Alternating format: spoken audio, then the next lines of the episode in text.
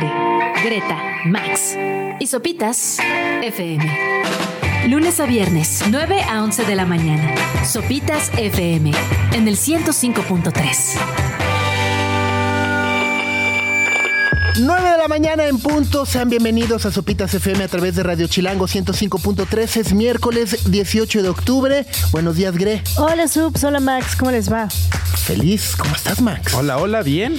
Despertando el miércoles. Miércoles, ya estamos transmitiendo a través de nuestro canal de YouTube, youtube.com diagonal sopitas, ahí nos pueden ver. Estamos también a través de radiochilango.fm para que nos sintonicen y por supuesto a través del 105.3. Hoy estaremos platicando con Everardo González sobre una jauría llamada Ernesto. Va a estar también el lado negro en la cabina y por supuesto mucha, mucha, mucha música. ¿Algo más? seguro alguna que otra sorpresa. Por lo pronto arrancamos con esto de The Raptor. House of Jealous Lovers.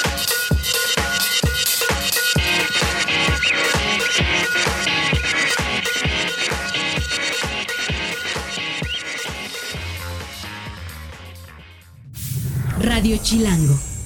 Miércoles tranquilo, ¿no? Con no soy el único que está tranquilo, todos están alebrestados. Hoy no hay bloqueos. Hoy no hay en la ciudad. bloqueos, bueno, al menos Hasta Eh, ahorita. Ajá, no hay que cantar, apenas son las nueve todavía. Pero bueno, eh, contrario a lo que vivimos lunes y martes eh, de- con los bloqueos orquestados por los trabajadores del Poder Judicial de la Federación que causaron caos y Un destrucción buen tráfico. en, Bastantito. en diversas partes de la Ciudad de México. Bueno, al menos hoy no se ha anunciado alguna acción de su parte, a pesar de que está por votarse, ¿no? La, la desaparición, o ya se votó ayer. Ya se votó ayer. se votó. Ya ves que los diputados de repente solo trabajan como cuando todo el mundo está dormido. Ajá. Lo votaron ayer como a las 10, 11 de la noche y lo le dieron cuello los diputados, luego todavía falta ahí Falta, algunos procesos. falta los senadores. No, ¿O porque ya, ya fueron los senadores? No, el Ah, presupuesto solo son los diputados. Ándale, Curiosidad Uf, legal wow. en México, los diputados son los que ven el presupuesto. órale. Entonces ya peluquearon. Exacto. Y entonces, aunque no hay bloqueos hoy, anunciaron una marcha bien grandota para el domingo ahí por si tienen planes de ir a la marcha, pues, o de no O salir. de, o de ir a la- al paseo en bicicleta. Exacto. El, domingo va a haber una marcha grandota del Monumento a la Revolución al Zócalo. Entonces, Ok. igual, para tenerlo en. Órale, qué tema tan más complejo, ¿no? Justo lo platicamos ayer fuera del aire, que por un lado, eh, pues justo este tema de los fideicomisos que siempre es raro por la discrecionalidad con la que se puede eh, repartir la lana, pero al mismo tiempo, pues son los derechos de los trabajadores y son recursos que, pues es- queremos pensar eh, son necesarios, ¿no? Para muchas cosas.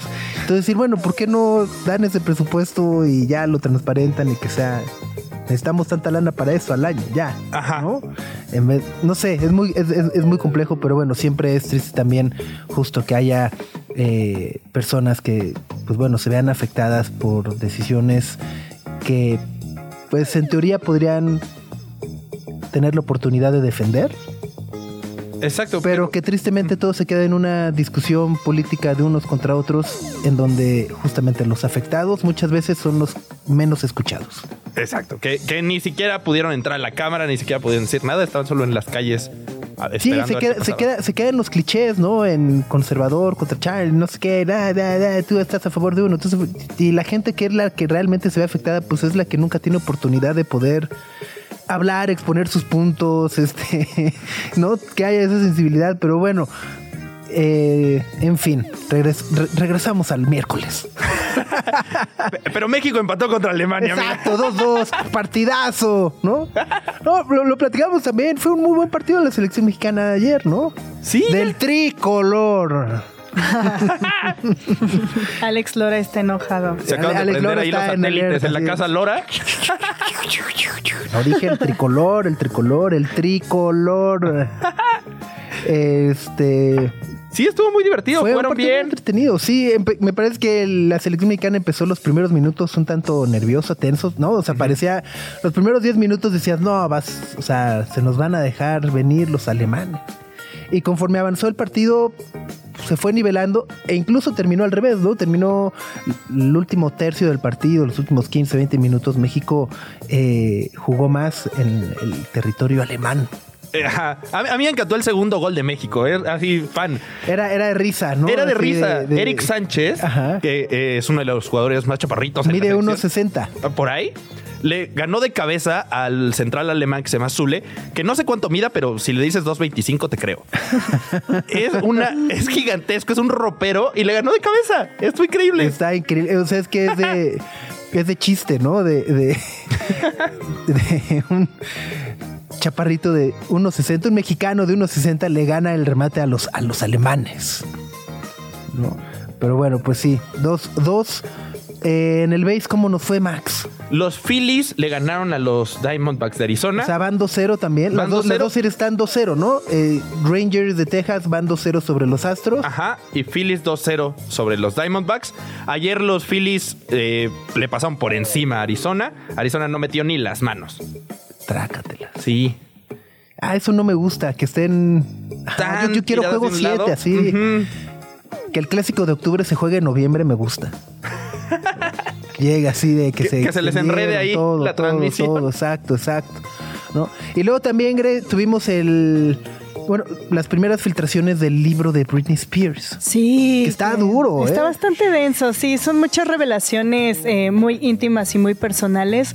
Una de las que más causó como revuelo ayer fue que eh, mientras tenía una relación con Justin Timberlake, el cual está un poco quemado justamente a partir de su relación con Britney Spears y cómo se han dado detalles de su relación, efectuó un aborto durante su relación con él. Entonces... Ha dicho muchas cosas Sí, muy a- o personales sea, y muy íntimas. Está, está duro el, el- Sí, sí, sí. el libro y, y justo en esa parte dice, bueno, pues tenemos 20 años, este, en una relación, yo queríamos tener una familia juntos. O bueno, dice, yo sí quería tener una familia, Ajá. visualizaba una familia con él. Eh, pues él me dijo que no estábamos listos, ¿no? Y pues decidimos ¿no? tener un aborto. ¿no? Sí, Es- sí, o sea, y, y que creo que también me parece importante decir, bueno, pues, pues fue su decisión, ¿no? O sea, también este fue lo que acordaron, no sé, me- o sea, me parece también, eh, es un tema muy personal, ¿no? Sí, que, que- que me parece ni siquiera tendríamos por qué estar pensando en quién tuvo la razón o quién no, ¿no? Pues es, es de ellos, ¿no? Sí, no, y aparte creo que eh, la salida de este libro a mí personalmente me parece como muy importante y muy justa en la vida de Britney Spears porque todo el mundo ha hablado por ella a lo largo de los años y en los últimos años han salido, ¿qué te gusta? Tres documentales de su vida, pero ella es la que no participa, ella es la que no tiene voz, ella es la que no dice cómo pasó y por primera vez es la que está contando su historia. Entonces, eh, a, a ver, a ver qué tal. Sí, se ve, se ve así, pum. Se llama The Woman in Me. Ah. La mujer, la mujer en mí. Y a partir, bueno, a partir de esa revelación ya también hay muchas fan, fan theories, ¿no? Así de, ah, entonces con que en el video no le estaba pidiendo perdón a Justin, no al bebé. Ya, Sí, ya- sí, ya sí. empezaron Ya, a sí. sobreanalizar los videos. ya, Ya, ya, sí, ya, ya, ya, ya. todo. Y cuando estaban en la alfombra roja, seguramente fue cuando pasó ahí, porque ya no se agarraban de la mano. Ya sabes, empiezan a decir cosas que justamente alimentan todo este. Ni siquiera sé cómo decirlo, pero ya déjenla en paz. güey. Que ya cuente su historia. Ya, Mi déjenla. ¿Eh? Mi verdad. Mi Britney Spears, mi verdad. Producida por Juan Osorio. Exacto. Bueno, pues un poco, un poco de la puesta al día de cómo amanecemos este miércoles. Ya les, ya lo platicábamos.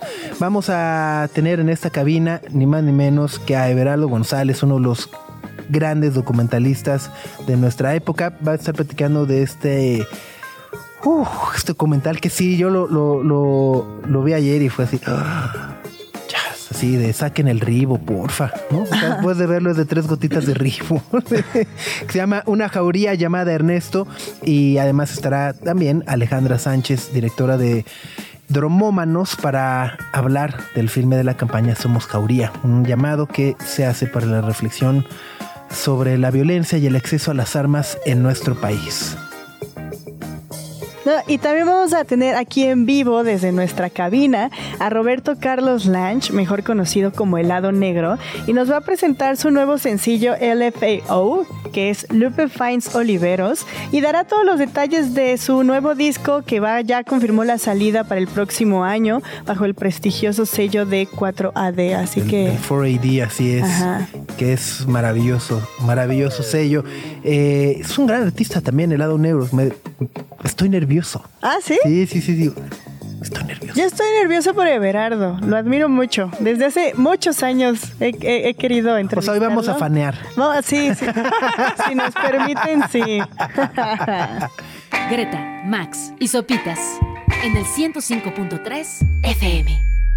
Nos da muchísimo, muchísimo gusto recibirlos en cabina. Everardo González, director de este brutal documental que se llama Una jauría llamada Ernesto. ¿Cómo estás? Buenos Bien, yo soy, yo soy el que agüita las mesas. No, no, no. no, y bueno, eh, Alejandro Sánchez, directora general de Dromómanos. ¿Cómo estás? Hola, muy bien, gracias. Oye, eh, ¿qué, qué qué brutalidad es eh, el, documental, porque al final del día llevamos 15, 20 años hablando de la violencia en México.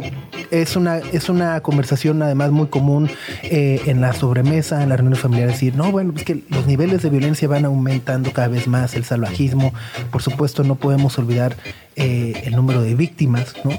Pero me parece importantísimo y muy valioso lo que haces al, al, ponerle nombre.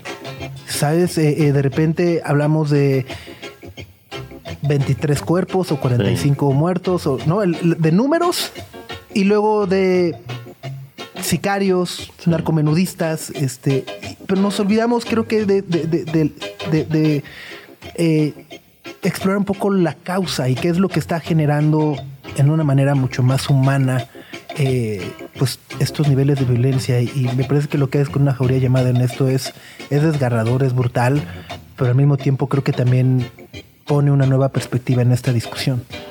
Sí, fíjate que, aunque es multicausal y aunque por supuesto que cada individuo toma sus propias decisiones y le ocurre por causas distintas, yo elegí darle voz a muchachos que se parecen más o menos al común de los muchachos eh, menores de edad, en, por lo menos en, los sitios urbanos ¿no? del país.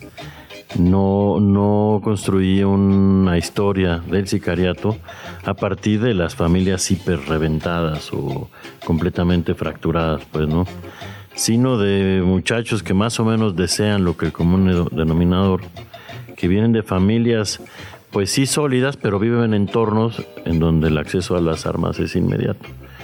Y también pues la pertenencia a las pandillas y después a los deseos de venganza. Es, digamos que esta película lo que cuenta es eh, qué ocurre con los muchachos, con un muchacho antes de que se jale el gatillo y qué ocurre después, cuando ya de alguna u otra manera se prueba y ahora sí se vuelve brazo armado, potencialmente se vuelve brazo armado de esta gran corporación criminal que, pues, que es la empresa, pues, ¿no? La, empresa de lo que muchos llaman el crimen autorizado, pues. Exacto. Oye, Berardo, y mientras yo estaba viendo el documental, no podía evitar eh, pensar en esta horrible idea, o mejor dicho, que ya es una realidad, de temerle a un niño. ¿no? Así es. Eh, igual de aterrador resulta la idea de que también son desechables. O sea, le, le, debes ya de temer a un niño porque tiene acceso a un arma y porque muy probablemente va a jalar el gatillo. Y al mismo tiempo, lo más probable es que desaparezca muy pronto, ¿no? Entonces, a, mí me parece muy, muy impresionante lo que se muestra en este documental, de que este ejercicio de la violencia no viene de una forma consciente a pesar de que muchas veces estos niños aspiren a formar parte de esas pandillas o de esos grupos, sino más bien de tienen que jalar el gatillo porque así van a evitar, entre comillas, ser víctimas. Entonces es... Pues es muy impactante cuando uno de ellos lo que refiere es que portar un alma, un arma este, te, te, hace dejar de ser la víctima. Mm. O sea, lo que es muy complicado también es que en general es una generación sin futuro. Mm. Y eso de alguna manera sí los convierte en víctimas de un sistema muy opresor, pues, ¿no? Vamos, si, si los adultos tenemos poca proyección hacia el futuro, no, es, un, es un estado que no ofrece garantías este, de cómo vamos a enfrentar vejez, cómo vamos a criar hijos, etcétera. Pues a un muchacho de 14 o 17 años, pues la proyección de futuro es a 24 horas, ¿no? Y por supuesto que de alguna u otra manera se asumen como víctimas de eso y el arma pues les da un les otorga poder y una cosa que a mí me pareció muy generosa, vamos a llamarlo así, de los del sicariato veterano es que tuvieran intención de transmitirle algo a los más chicos cuando les dicen que pues que nunca va, o sea que detrás de un cada Chapo Guzmán hay miles de muchachos asesinados o desaparecidos. Que esta idea de la escala dentro del crimen organizado es, es ficticio, es una construcción también mediática. Eh, y bueno, como lo mismo lo dice, ¿no? En realidad eres útil para que se vea presencia del grupo, ¿no? Pero eres absolutamente desechable, pues, ¿no? Eh, eso yo creo que es una de las razones más importantes por las cuales hago este proyecto, porque también al ejercicio de la violencia se entra no solamente cuando eres desechable, sino cuando eres muy joven, porque se entra como jugando. Mm. Y yo creo que en general, bueno, ahora es muy conversado el tema de las masculinidades tóxicas, que no es que me quiera subir en la agenda para nada, pero sí creo, estoy convencido que así se nos enseñó como jugando al ejercicio de la violencia, pues. Eso es algo que te diría que no, no necesariamente es inherente al ser humano, pero sí quizás es inherente a la, a la construcción de masculinidad en, muchos grupos sociales y en este país, por supuesto que es así, ¿no? Y con base un poco en lo que estás diciendo, te quería preguntar sobre la perspectiva en la que está filmada. Siempre nos están dando la espalda, que se puede entender quizá como de la manera más obvia y superficial, que es para pues mantener el anonimato. La mayoría de los que aparecen son menores de edad y demás. Pero justo creo que esta parte de verlos desde atrás, que te estén dando la espalda, cuando alguien está detrás de ti eres muy vulnerable porque no sabes lo que se viene. Y que eso significa justamente esta idea de son víctimas y victimarios, o sea, les ofre o sea, esa perspectiva nos ayuda a entender que están en su entorno, están en la azotea, están chacoteando y de repente ya deben de tener un arma y de repente deben de salir a hacer un trabajo y demás. ¿Es por eso que lo grabaste? No, mira, o, sea, en, primera instancia, claro que el, impedimento es lo que empieza a detonar la forma de la película. ¿Cómo hago para poder darle voz y contar historias de menores infractores? Pues, ¿no? Sin vulnerarlos, porque tampoco me parece que, tengamos el derecho desde el cine y desde el cine documental a, vulnerar a quienes retratamos, sea quien sea. A mí no, no me gusta mucho esa, esa, esa idea del cine, pues. Eh, porque tampoco somos jueces, ¿no? Eh, pero claro que cuando viene esa pregunta también empiezan las soluciones estéticas, pues, ¿no? Y en esta misma lógica de que al crimen se entra jugando, eh, pues como, pues como hacemos quienes, a quienes nos gusta el juego de la violencia también, incluso dentro de las pantallas, que nos ofrece filtros, por ejemplo, o sea, los juegos en primera persona, por ejemplo, ¿no? La guerra, eh, la guerra hoy en, Gaza, que nos pone filtros, incluso podemos acompañar a la infantería israelí eh, en recorridos por callejones, me explico, calles este, de la franja de Gaza. Pues eso nos pone un filtro gigantesco de la realidad, ¿no? y nos hace sentir menos vulnerables, como que esos problemas ocurren lejos. Bueno, eso ocurre, digamos, en la mirada de quien porta el arma, pero nosotros lo que hacemos es acompañar a aquel que la porta.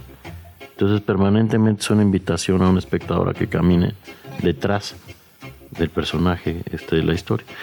Es un ejercicio muy performático, eh, estableció ciertas complejidades y tendrá ciertos detractores, va a tener algunos detractores la decisión formal de la película, pero genera entonces varias este, reflexiones en torno a qué, me provoca estar permanentemente acompañando la espalda de alguien. Porque sí, mira, yo hice una película anterior que hacía todo lo contrario que era un proyecto que se llamó La Libertad del Diablo, en donde la gente te miraba a los ojos porque decía el sicariato que el tiro de gracia no se da cuando se mira a los ojos. Aquí es completamente lo contrario sí genera una sensación de vulnerabilidad para quien está contando la historia. Yo creo que eso es algo interesante del cine, ¿no? O de las decisiones estéticas del cine, que se empieza a construir y empieza a tomar discursos que, pues que incluso quienes lo hacemos no, no lo sospechábamos, ¿no? Eh, y eso es algo constante que empieza a ocurrir en la sensación de quien ha visto la película. No fue una intención, pero sí es algo que abona la, como la tensión dramática de la película. Estamos platicando con Everardo González, director de una jauría llamada Ernesto, que bueno, se estrenó en, Guadalajara, en Ambulante, va a estar ahora en el Festival de Morelia. Esperamos próximamente eh, tenga también una distribución más abierta, ¿no? El 10 eh, de noviembre estamos. Ok, buenísimo.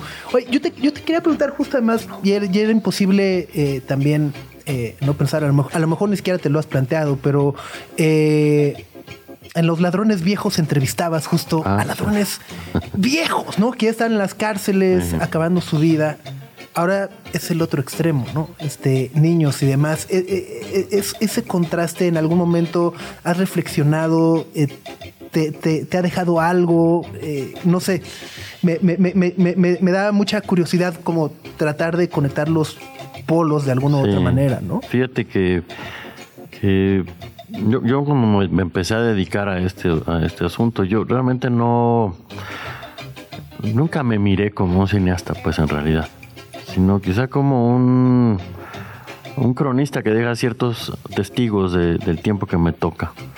Y lo que sí valoro, o lo que sí reflexiono en, en, este proceso entre los ladrones viejos y esta película o la libertad del diablo es la brutalidad con la que se ha ejercido la violencia en este país. Cómo ha escalado este, eh, la degradación eh, moral de una sociedad que, que, vamos, que aplaudió por momentos a un hombre que, trabajaba con ética dentro del crimen, aunque, parezca, aunque sea una paradoja, eh, y nos volvimos una sociedad en la que se mata por un par de Jordan, pues, ¿no? de, tenis Jordan. O sea, como, como si cambió el, el sistema económico, social, de valores. Yo me acuerdo mucho, me preguntaban en la época de los ladrones viejos, que debe ser 2007, si yo... se criticó mucho de apologética, pues, ¿no? En, aquellos años. Y yo, francamente, nunca lo negué. No, no, no, no negué que tenía cierta apología a un, a un tipo de, ejercicio criminal, porque además eran las épocas del mocha orejas, los y los canchola, pues había posibilidades, me explico, de romantizar a partir del crimen en donde los ladrones buscaban no hacerle daño al otro, ¿no? Físico. Y que básicamente le robaban al, al poderoso. Ya daba una lógica dramática distinta, ¿no?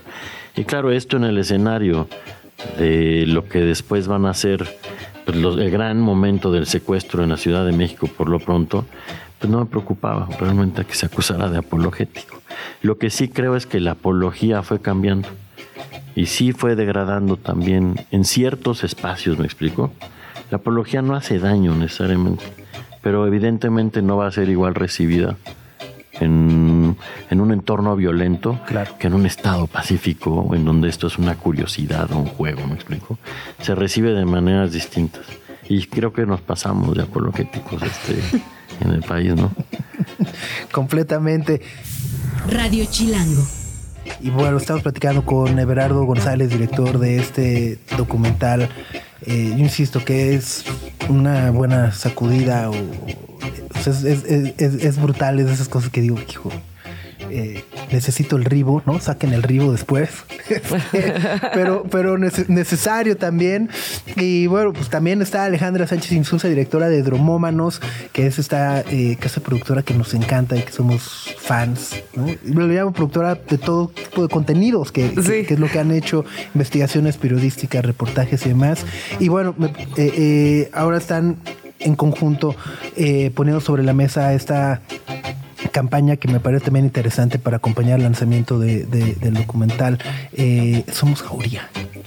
Sí, pues justo estamos coordinando la campaña de impacto de la película eh, y lo que queremos hacer es una conversación pública eh, sobre violencia y jóvenes y armas, ¿no? O sea, no es simplemente, o sea, la, la, película pues evidentemente va sobre sicarios, va sobre cómo los jóvenes terminan involucrándose en la violencia, pero eh, también habla de jóvenes normales, ¿no? Jóvenes como nuestros primos o nuestros sobrinos o nuestros hijos y queremos justo eh, llevar esa conversación de qué está pasando con la juventud en México. Eh, además, la campaña eh, está situada pues en lugares clave para el tráfico de armas, ¿no? Que son, van a ser Ciudad de México, San Luis Potosí y Monterrey. va a haber proyecciones con debates públicos y hay varias dinámicas con jóvenes estudiantes y jóvenes, este, pues no sé, entre 18 y 22 años, que más o menos también está en, bueno, en general, ¿no? En México los que matan y mueren son los jóvenes, ¿no? Son gente de menores de 29 años. Entonces, eh, tomando en cuenta eso y la situación que es cada vez más grave, ¿no? O sea, de hecho ya ha habido, pues después de lo de Lagos de Moreno, por ejemplo, hubo gente, en estudiantes de Guadalajara que se levantaron y dijeron, necesitamos hacer algo, ¿no? Está pasando como una generación eh, que por un lado, o sea, llevamos 20 años de guerra, ¿no? Contra el narcotráfico, en la cual eh, los jóvenes no han sido parte, ¿no? De, esta, de este debate, de esta conversación pública y pues lo que queremos intentar con la película es que, que participen, escucharlos, eh, saber qué piensan, qué sienten, qué sueñan y intentar eso que pues se vea un poco en redes, que se vea en medios, pero para que el lector y la, persona que ve la película eh, pues sienta, ¿no? Y se tenga un engagement mayor que simplemente viendo el documental, que ya el documental, como dices, es bastante impactante, es duro pero a la vez creo que está hecho de una forma, dentro de la dureza que cuenta, está hecho de una forma suave, ¿no? Entonces, eh, pues lo que queremos es como tomar esas reflexiones y luego llevarlas a la vida real y ver qué está pasando, ¿no? Entonces, eso, en eso va a consistir un poco la campaña. Van a ser tres proyecciones. Mañana es la primera en San Luis Potosí. Eh, luego tenemos otra en Tepito, que pues a la gente que está en Ciudad de México está completamente invitada, en Casa Barrio Tepito el 9 de noviembre y el 15 de noviembre en el TEC de Monterrey Monterrey. Eh, también va a haber un evento virtual donde se va a discutir, o sea, que va a haber desde gamers que cuentan, este, pues, qué es la violencia en los videojuegos, hasta vamos a intentar, eh, pues, tener al abogado que llevó el tema de armas a Estados Unidos, la denuncia con Estados Unidos, ¿no? Eh, Juan Martínez, un antropólogo salvadoreño que lleva investigando violencia desde hace mil años, o sea, una conversación bien variada con expertos desde distintas formas, obviamente también Everardo contando, pues, el behind the scenes de la película película y qué, fue para ellos, porque digamos tampoco fue fácil hacer una película así, ¿no? Quienes hemos investigado violencia siempre, eh, pues los temas de, de asesinatos son muy complejos y creo que Bernardo lo hace con, con, una sensibilidad muy particular que ya se había visto con La Libertad del Diablo. Entonces, bueno, ese, ese es como el contexto en el cual queremos aprovechar para que en estos meses y mientras sale eh, públicamente en plataforma y demás, eh, se pueda pues estar hablando del tema y que la gente pues espabile un poco, ¿no? Sobre, sobre la situación, porque yo creo que hemos llegado a un punto en el, de, tanta violencia que la gente ya no quiere verla, no quiere escucharla, no quiere saberla y en realidad pues está por todos lados, ¿no? Y nos está tocando de una u otra manera. Entonces esta es una forma de pues que los propios jóvenes digan cómo la sienten y qué soluciones piensan que pueda haber al respecto. Y, Alejandro, aprovechando que estamos hablando de, Somos Jauría, ya nos contabas que van a ir a varias universidades, van a ir a Monterrey, donde estuvo el caso de Jorge y Javier hace como 13, 14 años. Pero entre todo lo que van a hacer hablando de TikTok, también estoy viendo que tienen un manual de autocuidado colectivo creado por los propios jóvenes. La campaña se estrena mañana, entonces no sé si es spoiler que nos cuentes un poco, pero ¿cómo es este manual? Pues justo se va a desarrollar, o sea, en las presentaciones, eh, pues va a haber gente de nuestro equipo que va a hacer unas dinámicas, ¿no? Con los, con los jóvenes, con los estudiantes que vayan a las proyecciones de la película y vamos a intentar hacer, o sea, ver desde uno, si tienen acceso a armas, si las ven, ¿no? O sea, porque pues también hay ciertos contextos, no sé, si, si eres tal vez de la Ibero en Ciudad de México, pues tal vez nunca has visto un arma, pero si eres de San Luis Potosí, tal vez sí. O sí, pero en casa de tu papá, ¿no? Sí, claro, sí exacto. Del abuelo. Exactamente. Exacto. Sí, o sea, eso, que primero queremos entender esos contextos y, y, eh, y, con las respuestas de ello se va a hacer un manual de cómo eh, pues enfrentar la violencia armada en, en, en, tu, en tu contexto, ¿no? O sea, es eso. También eh, pues los lugares donde va a ser la campaña son distintos estratos sociales. Entonces también queremos ver justo eh, las diferencias, ¿no? O sea, porque también es un hecho, ¿no? En Brasil, por ejemplo, se decía que la gente que mata es joven, negro y pobre, ¿no? Y, eso es algo que, que, se repite en toda la región. Eh, y, pero aquí también hay un tema de poder y de clase social también ligado a las armas, por ejemplo, en el norte del país, que también queremos analizar. Entonces, pues por eso se escogieron en ese tipo de lugares. Y se va a hacer este manual, va a haber contenidos que se van a estar subiendo tanto en las redes de Artegios como de Dromómanos como de N+, porque, eh, porque eh, pues son parte de los aliados. Entonces, eh, pues la idea es eso, ¿no? Que, que, quienes nos están escuchando se sumen, se registren, por ejemplo, a los eventos. Si pueden ir a los presenciales, pero también va a haber uno virtual. Y, y, ahí la idea es justo como que pues esté circulando, ¿no? Que la gente lo comparta, porque tal vez es muy difícil concentrar una conversación pública y sobre todo en tres lugares diferentes, pero queremos que al menos en la parte virtual, pues que, que se esté compartiendo, que la gente lo piense o que al menos justo en sobremesa digan, ah, no vamos a hablar solo de la violencia, sino vamos a hablar de, mira, hay una campaña también en la que todos somos jauría, todos somos afectados por esta violencia y queremos eh, pues ver qué, qué, se puede hacer, ¿no? Y, y, y, entender a los jóvenes en lugar de juzgarlos, porque también eh, hay un tema de discriminación hacia, hacia, hacia las personas involucradas en violencia, que no es, no es justificada ni esa, ni esa apología, pero como decía Everardo, son parte de un sistema en el que no hay oportunidades y donde hay armas así de fácil, ¿no? Entonces ese es el debate que queremos poner en la mesa. Justo, ¿no? Todos somos, somos jauría porque en efecto, de alguna u otra manera, eh, somos víctimas directas o indirectas, ¿no? Que, que, a lo mejor que no te, o sea, simplemente el estrés de cuando vas en tu coche y se te acerca una moto, ¿no? De eso, e, eso nos habla justo ya de, del sistema y del nivel eh, en, el, en, el, que estamos y por lo cual justo vale la pena unirse a la conversación, poder ver el documental, eh, sumarse a la campaña y y platicarlo y ponerlo, ponerlo sobre la mesa, que insisto, creo que es lo más, lo más, o de las cosas más valiosas que, aporta el documental. Everardo, Alejandra, muchísimas gracias. No, gracias a ustedes y eso, que solo invitarlos a que vean el documental, pero también en redes compartan y con el hashtag Somos Jauría y, ya. Listo. Y el 10, de noviembre estrenamos en salas en México. Ok. Todavía creo que no, sé si va a ser en simultáneo con la plataforma en, en este, se llama VIX, Plus. Ajá. Es VIX Plus. y, bueno, vamos a hacer un recorrido, pues. Ahí, retomamos, nos echas un grito, algo y retomamos para, para recordar el lanzamiento y demás. Gracias, Severa. Gracias, Alejandra. Gracias a ustedes, muchas gracias. Greta, Max y Sopitas en el 105.3 FM. Estamos de manteles largos. Roberto Lange, helado negro. Justo tirábamos esta pregunta fuera de leer. Decimos, Debemos decirle, señor helado, ¿cómo está? Roberto, ¿cómo nos referimos a ti? Como sea, sí. señor algo. señor, señor helado, Roberto. Eh, bueno, ayer estrenaste un nuevo, nuevo sencillo, nuevo video. Eh, me, parece sensacional, LFO. Y se anuncia un nuevo álbum para el próximo año. Así que, eh, ¿cómo estás? Yo bien, sí. Ayer fue chévere y gracias por, por dejarme venir acá, estar con ustedes. Estoy muy bien. Estamos aquí promocionando y compartiendo. Estoy bien, sí, bien emocionado para compartir más, más canciones. Completamente. Lupe Finds Oliveros. Eh, en el está, en el jardín del Lupe, ¿no? Es, como una de las primeras frases eh, de la canción el video, eres, eres tú que apareces con esta barba, melena y demás maravillosa como... Como un wizard, no sé de, de dónde. Sí, sí. que además creo que me, me, me parece encapsula a la perfección un poco eh, también lo que ha sido tu música y tu trayectoria. Esa, eh, eh, haces, haces eh, lo suele relacionar muchísimo la música con una parte artística también, que me parece un, mucho más profunda de lo que a veces se puede percibir en, a, primera vista. Sí, definitivamente. Sí. Eso es como parte del, del, ¿cómo se dice? Como del fun de lo que hago, ¿no? De tratar de buscar cosas entre otras cosas, ¿no? El, los sonidos entre los sonidos y las ideas que, que, son como invisibles, que no son tan obvios.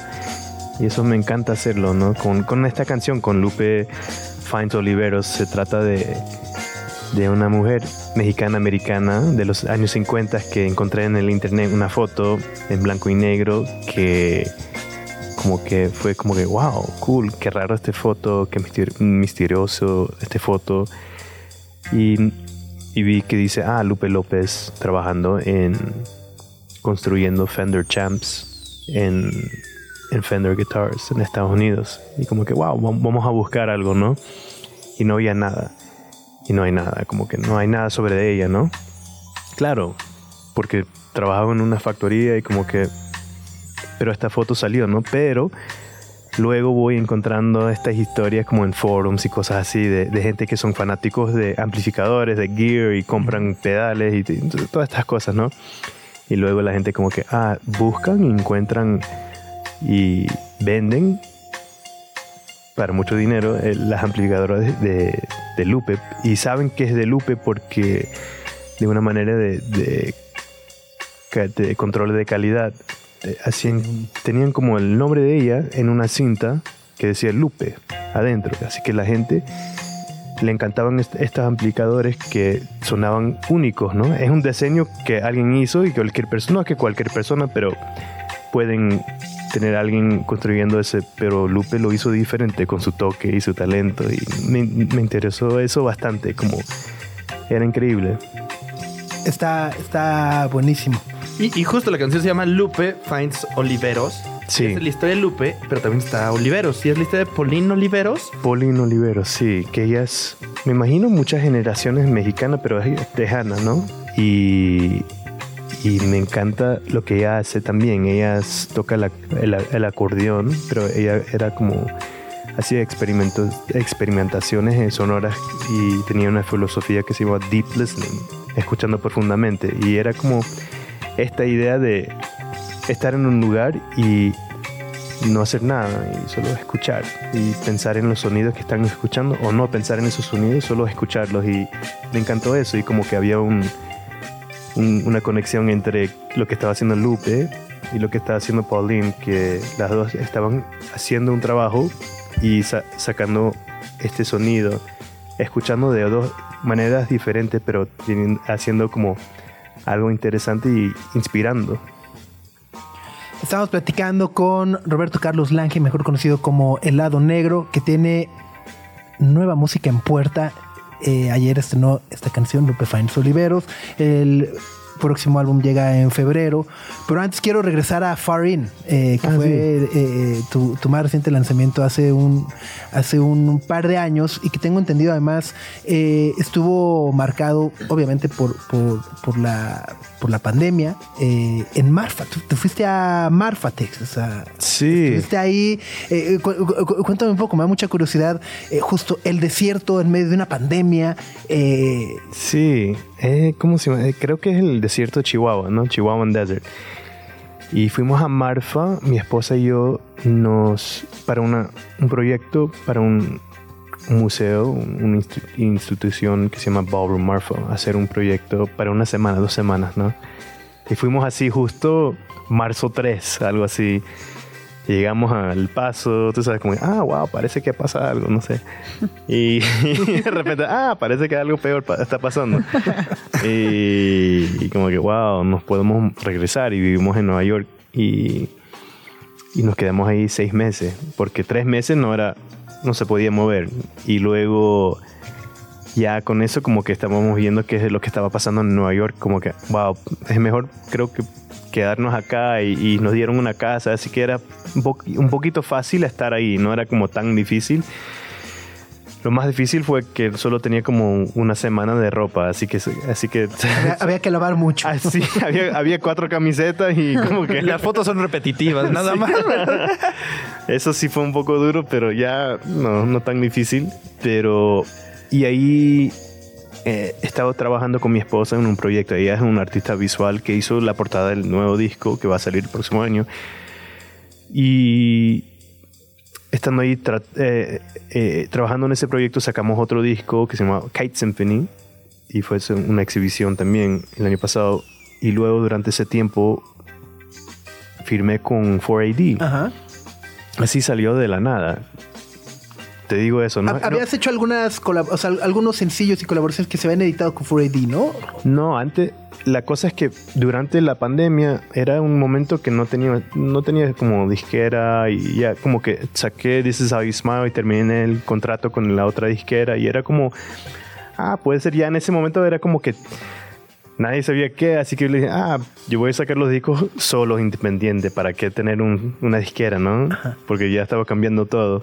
Y de repente 4D nos escribió, justo con alguien con quien trabajamos, y como que, ah, ¿quieren hacer algo? Y I was like, yeah. y ahí fue que empecé a grabar en, en Marfa, y fue súper bonito estar allá, el desierto es algo Allá, por lo menos, si nunca han ido, es, es un pueblito pequeño que se ha enfocado bastante con, con la escena de arte, ¿no? Con muchas cosas, obras así que... eh, Eh, Prada. Sí, la Prada Store, pero también Donald Judd está allá y está el Chinari Institution. Hay tantas cosas, pero la, la naturaleza increíble también. Hay un parque, creo que es el parque más grande en el Estados Unidos, que se llama Ben- Big Bend Park, que es un parque nacional, que es in- increíble. No hay tantas cosas que andas así cerca del Río Grande, así que te puedes meter al Río Grande ahí, como que es crazy. Oye, y, y luego, ¿cómo bien? O sea, supongo que eh, pasas seis meses, tres meses. Seis meses. Seis meses eh, en Marfa, que además sí tiene una eh, densidad poblacional, o sea, es, es- hay poquitos habitantes y demás. Sí, El regreso a Brooklyn, ¿cómo- o sea, ¿cómo fue ese contraste?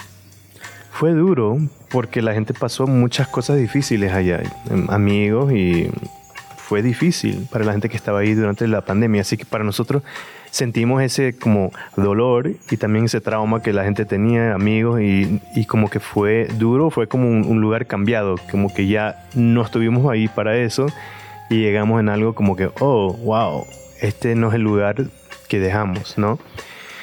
Así que fue duro, pero ya durante esa época ya, ya sabíamos que nos íbamos a mudar, como que ya era hora de mudar. Así que después de, de regresar, unos seis meses después que regresamos, nos mudamos a Asheville, Carolina. Norte. Así que está, estamos ahí, es donde está Moog, los sintes de Moog, ahí es donde lo hacen ellos y hay bastante música ahí, hay bastante cosas y estamos en las montañas y está, está tranquilo ahí. Radio Chilango.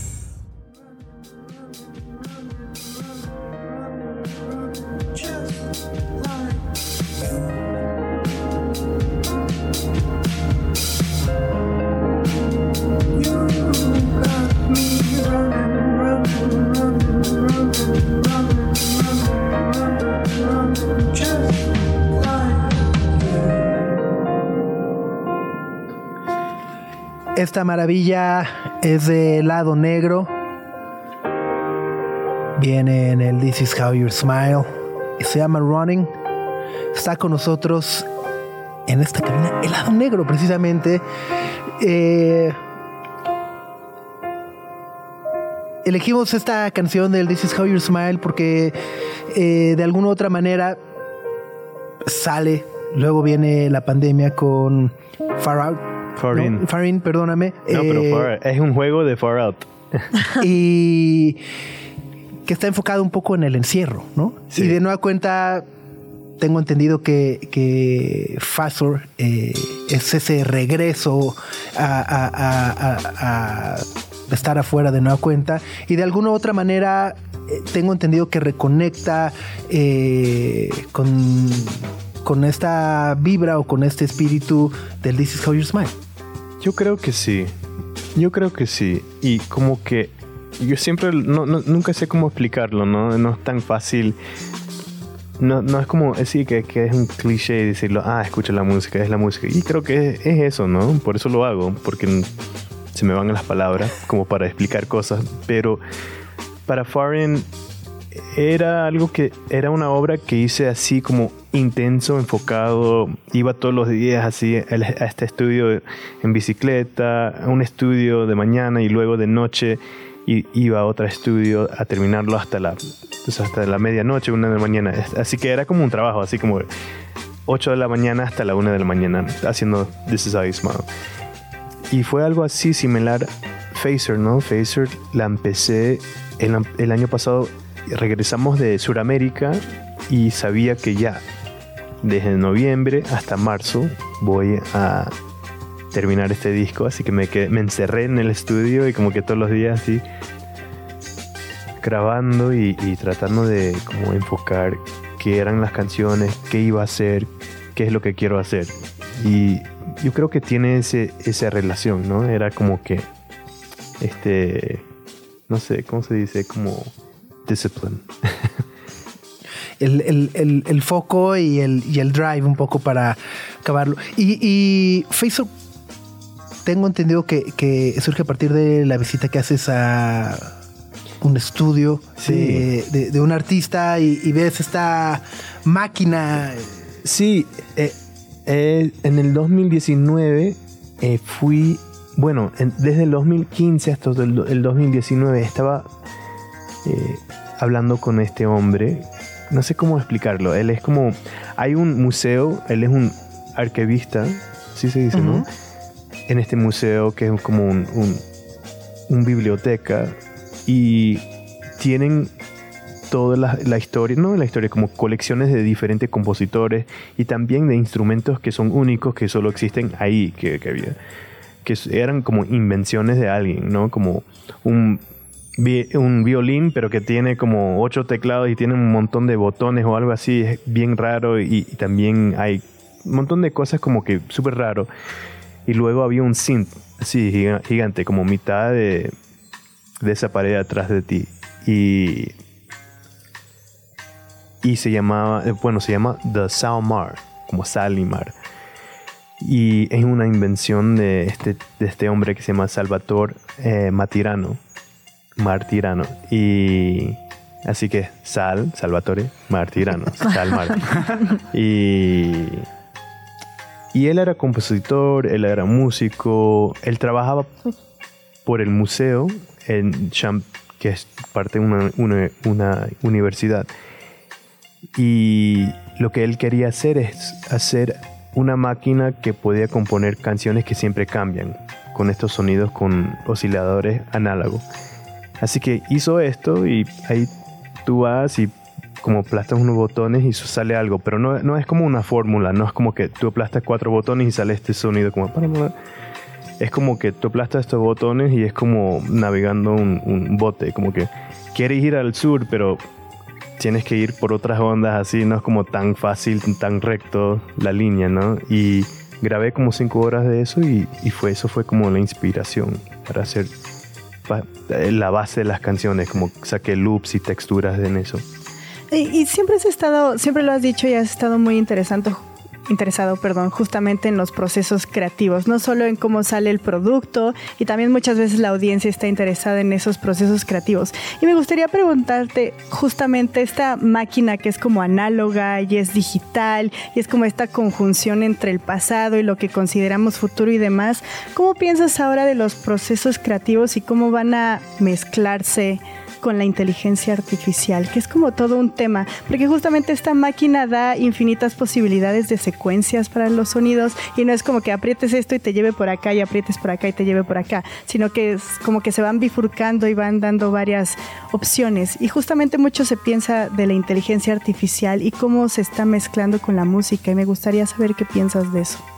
Bueno, no tengo mucha experiencia en eso, solo he leído sobre cosas así eh, del AI, pero no, no lo conozco todavía. Así que yo creo que todas las herramientas siempre la, la gente siempre tiene miedo de cosas que hacen otras cosas más fácil, ¿no? Tener cosas el acceso tan fácil. Así que ese miedo siempre tengo un como un ¿cómo se dice? Como no lo, no lo confío mucho ese miedo, como que estoy esperando como conocerlo más yo y, y tener más información para entenderlo y siempre cosas así que tienen mucho poder, yo creo que puedes hacer cosas in- increíble, increíble e interesantes. Siempre hay alguien que quiere utilizar cosas así para hacer cosas que son un poco como boring y, y no sé, no son tan interesantes. Así que para mí, yo creo que hay posibilidades increíbles.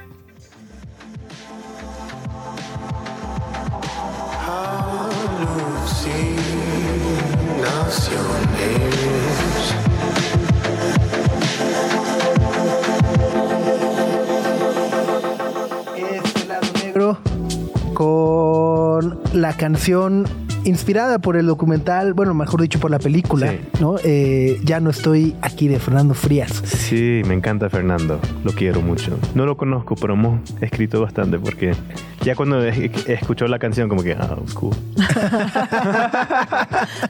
Eh, Justo, eh, viste la película, eh, se te quedó por ahí algo y decidiste hacer la, canción por tu lado. ¿Cómo, fue? Sí, ¿sabes qué? En el 2011 fui con, con la gente de Normal, me invitaron a hacer un proyecto en el 2011 en Monterrey. Y estábamos allá con muchos amigos, mucha gente, eh, cogiendo la música de la región y haciendo como nuestra interpretación de esa música.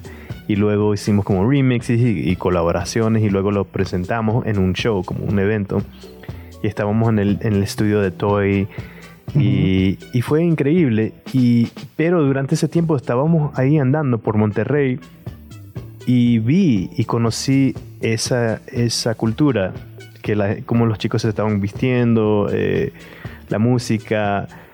Y cuando vi esa película me dio como flashback a ese momento. ¡Wow! Me recuerdo. ¿Qué es lo que- Estabas en ese... ajá. Sí, yo vi, no es como que no era como mi experiencia, pero lo vi y fue increíble ver cómo él pudo, no sé, hacer como un, eh, como una historia conocida, ¿no? De algo, alguien que se va a un- otro lugar y, y pierde todo, extraña algo y luego como podía ser, es como un classic story, ¿no? Pero luego en ese, en ese contexto era súper increíble, ¿no? Me fascinó de esa soledad y como que sentir perdido en un lugar como que súper extranjero y me afectó bastante esa película, me encantó. Es que es muy buena, ¿no? Ya viene el Sí. nuevo de Fernando Frías. Eh, Ya, ya viene una nueva película de, ¿Sí? de Fernando. Sí, también se ve que está Damn. bien buena. Ya, ya. Call me up, Fernando. Muy bien. Oye, pues un placer platicar contigo esta mañana. Vamos a despedirnos, por favor, con el FO. Sí, vamos. Ya, bueno, no, no. Eh, ya contaba la historia tanto de Lupe como de Oliveros. Ajá. Eh, cuéntanos qué más viene en el, en, en el disco. Adelántanos un poco más. ¿Cuántas canciones son? Sí, el disco, bueno, el disco se llama Phaser con PH. y sí, son nueve canciones. El disco es corto, así que si lo quieres escuchar cuando sale va a ser corto, ¿no? No, no te va no mucho tiempo de tu vida, tre- 37 minutos creo. Pero sí, vamos a sacar otra canción en un mes y, y, y luego girar y ojalá pronto anunciará- an- anunciaremos un show en México y Sería- sí, muchas cosas, ¿no?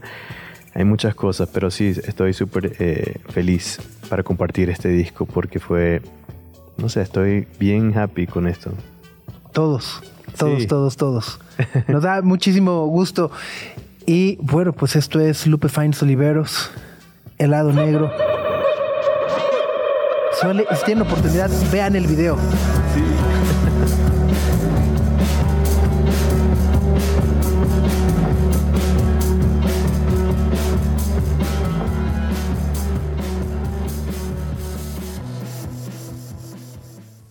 Greta, Max y Sopitas en el 105.3 FM.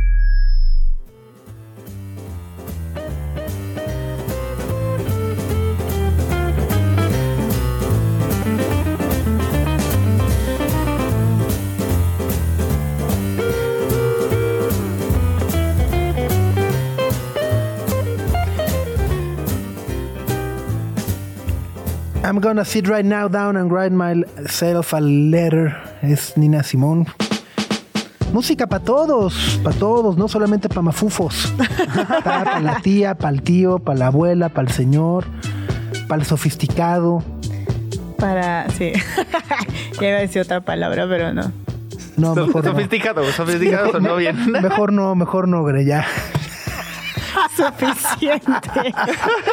Ah, nomás nos alcanza para una multa al mes. Sí, sí, y el superportero solo vino un día, entonces ya también igual se nos... pero para gente con gustos refinados. Exactamente. ¿No? Oye, pero bueno, no sé si ustedes, Gre, Max, ¿se acuerdan? Vaya, ni siquiera no sé si les tocó este programa que se llamaba Corre GC Corre. Ándale. No. No. No, no, no saben quién es GC. ¿No? No.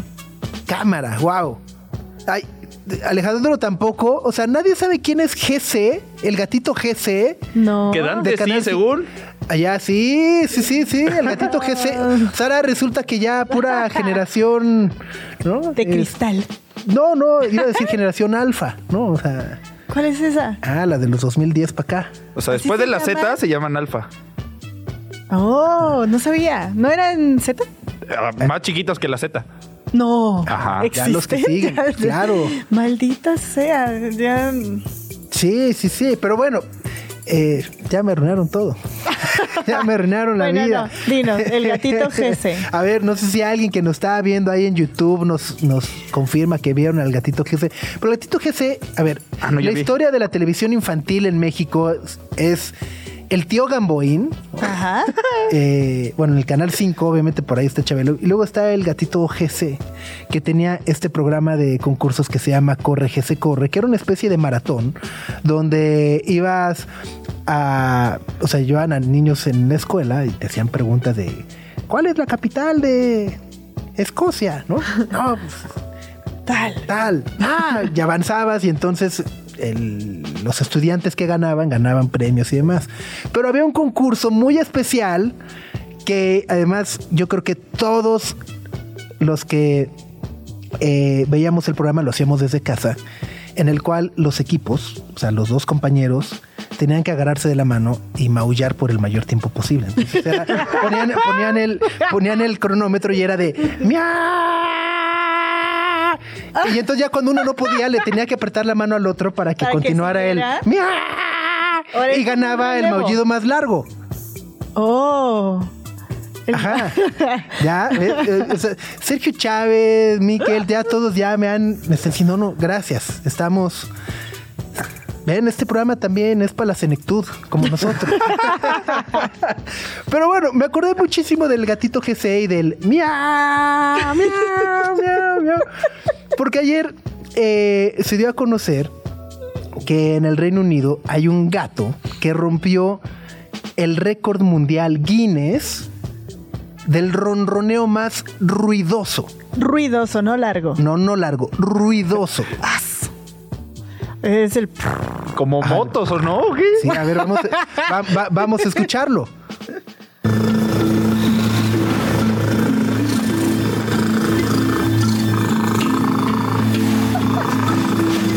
Es, I can now confirm ahí está. O sea, Eh, podría fácil ser como helicóptero. justo, o sea, en lleva- una película de guerra, en Apocalypse Now. llevaron el, el- el aparato para medir los decibeles. El ronroneo alcanzó los 54 decibeles. 54.6. Ajá. que equivale al ruido que hace una tetera cuando Ajá, que le avisa a toda la casa, ¿no? O sea, estás en el otro cuarto y escuchas la tetera. La tetera. Ajá. Y es un gatito tamaño normal, porque, Sí, o sea, de, de puro audio suena tigre. Pero tiene 14 años.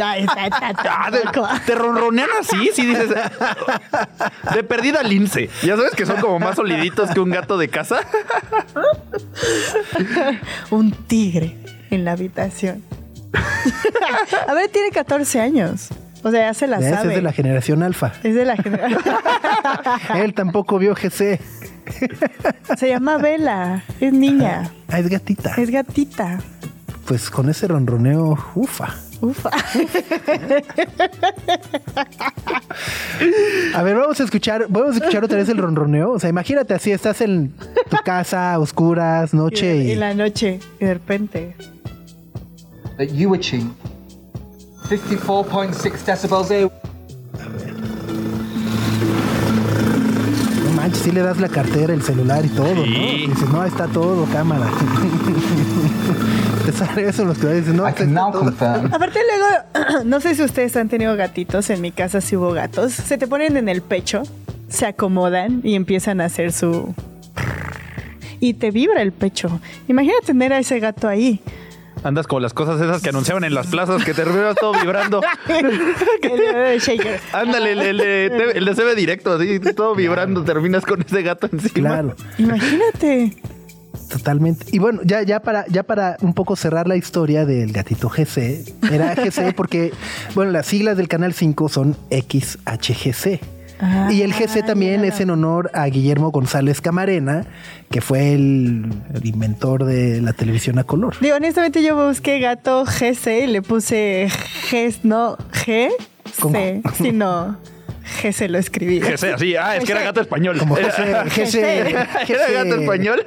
GC, Pero no, exacto. son las letras. Sí, sí. Sí, yo vi sí, las sí. tío con el tío Gamboín y dije, no, este sí no me tocó de plano. No, eh, ya estoy viendo, corrió del 86 al 88, Max. Todavía no nacíamos. Sí, no. No, no. Ay, cálmense, cálmense, cálmense.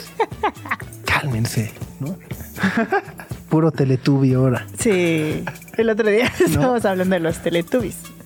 Pues, pues, pues, pues, por, pues por eso están como están. Por eso esta generación está Exacto, fallando. sí, sí, sí, sí. No, hombre. Bueno, pues vámonos. Con esto nos despedimos, amigos. Ya, adiós. Nos escuchamos mañana. Por fin será jueves en punto de las 9 a.m. Que tengan un bonito día y pues acá estaremos tempranito. Nuestra atención vive en muchos sitios de manera simultánea.